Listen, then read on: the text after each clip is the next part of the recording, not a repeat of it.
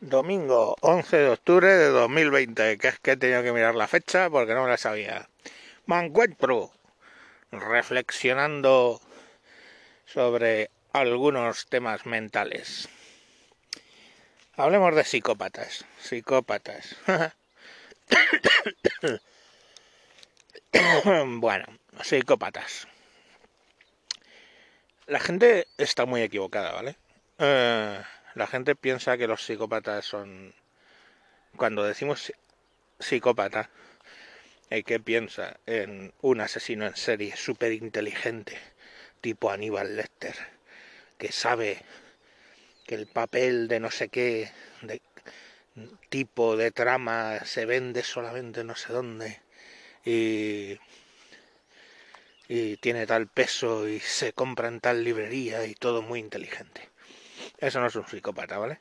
Eso es cine. Y tampoco un psicópata tiene por qué ser asesino en serie.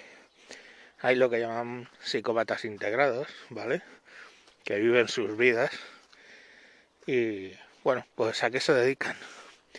Básicamente se entiende por un psicópata que no tiene empatía. No es capaz de ponerse en el sentido en, el lugar de otro, de sentir lo que otro siente, porque no tienen emociones. Ojo, las simulan. Yo he visto psicópatas, lamentablemente me he tenido que encontrar alguna en mi vida, que se ponían a ensayar gestos en los espejos, a cómo reírse de un modo convincente, a cómo llorar, y de repente estaban llorando delante del espejo y cortaban, era como un grifo. O sea, encender, apagar. Ahí ves la simulación. Me acuerdo en el juicio del tío este que quemó a sus dos hijos, que mm, básicamente estaba lloriqueando y de repente le hacían otra pregunta y ¡paps! cambiaba. Y aquello fue impresionante, o sea, cambiaba y ya estaba normal. Entonces eso es un eso es un un psicópata, así funciona. No tienen empatía, no tienen sentimientos y los emulan. Se le dice integrado porque en principio está subclínico. No se les diagnostica y entonces porque no han matado a nadie, no han hecho actos violentos, entonces se dice subclínico, quiere decir, no ha sido eh, diagnosticado como tal. Hay un test que se llama el test de Hayes, que sirve para tratar de, de valorar en qué medida alguien es psicópata, porque es hasta, o sea, no es todo igual, ¿vale?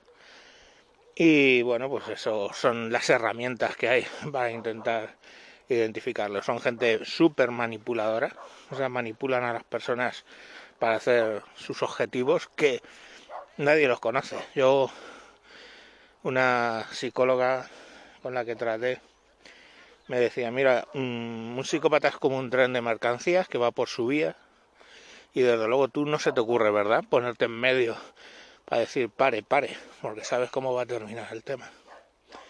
Entonces, pues lo mejor es dejarles seguir su camino, apartarte y tratar por todos los medios de que no te conviertas en uno de sus objetivos o sus juguetes, porque esa es otra que les caracteriza. Jugar con las personas y con sus sentimientos, ¿vale?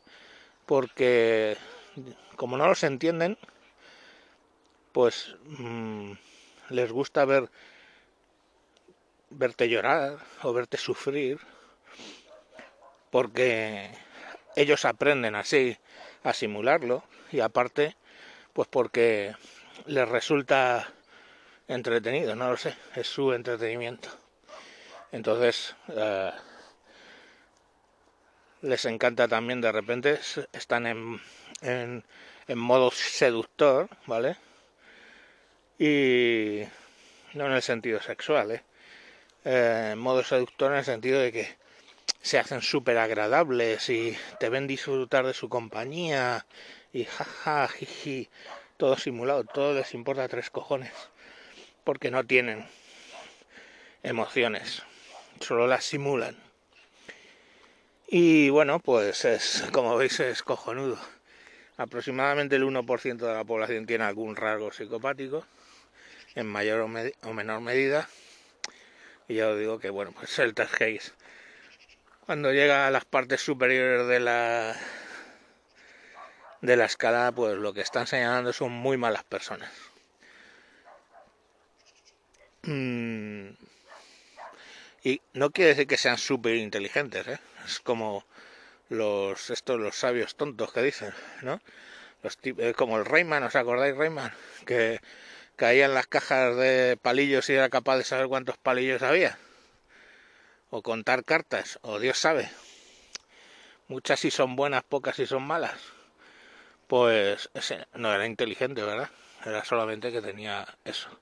Pues a esto les puede pasar lo mismo, no tiene que ver nada el grado de inteligencia que luego tengan. Si son inteligentes, pues a lo mejor se controlan un poco más, son conscientes de su situación, a lo mejor porque han hablado con un psicólogo y se controlan o no, o dedican toda su inteligencia a jugar con las personas.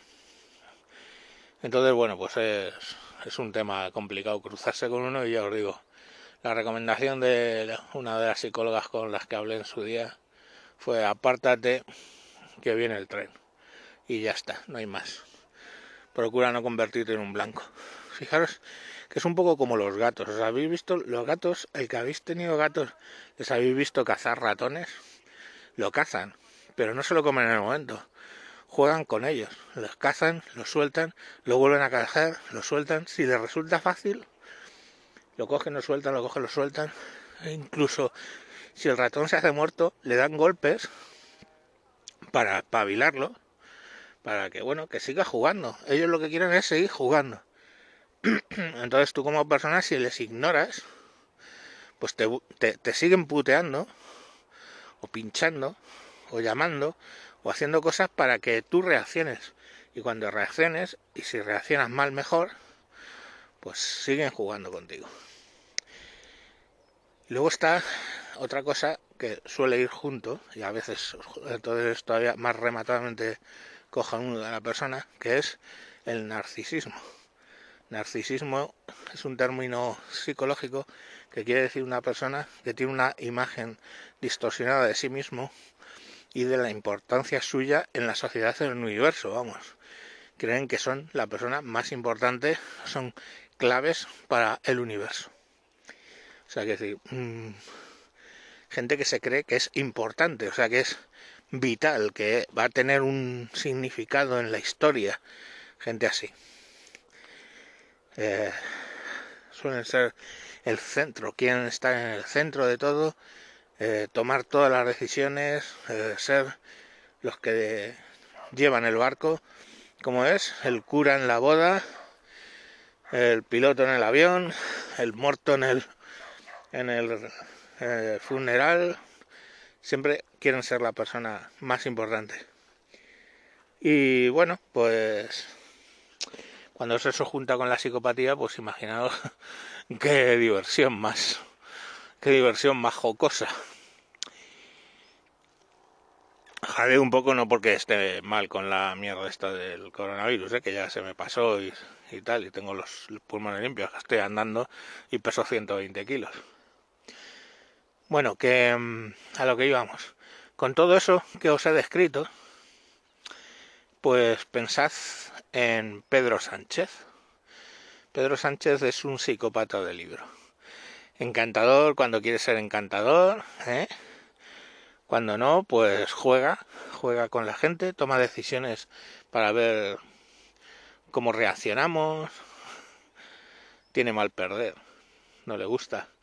Ahí habéis visto lo que ha hecho con Ayuso, o sea, coge y decreta un cierre unilateral y le suda la polla a todo, simplemente que se vaya a la mierda la economía y todo simplemente por tener razón, es narcisista. Fijaros eh, los deslices, entre comillas, que ha tenido con el rey de ponerse en la fila del besamanos y todo eso. En fin, pues fijaros los que gobierna. Un psicópata integrado narcisista. Bueno chicos, suerte con eso. Adiós.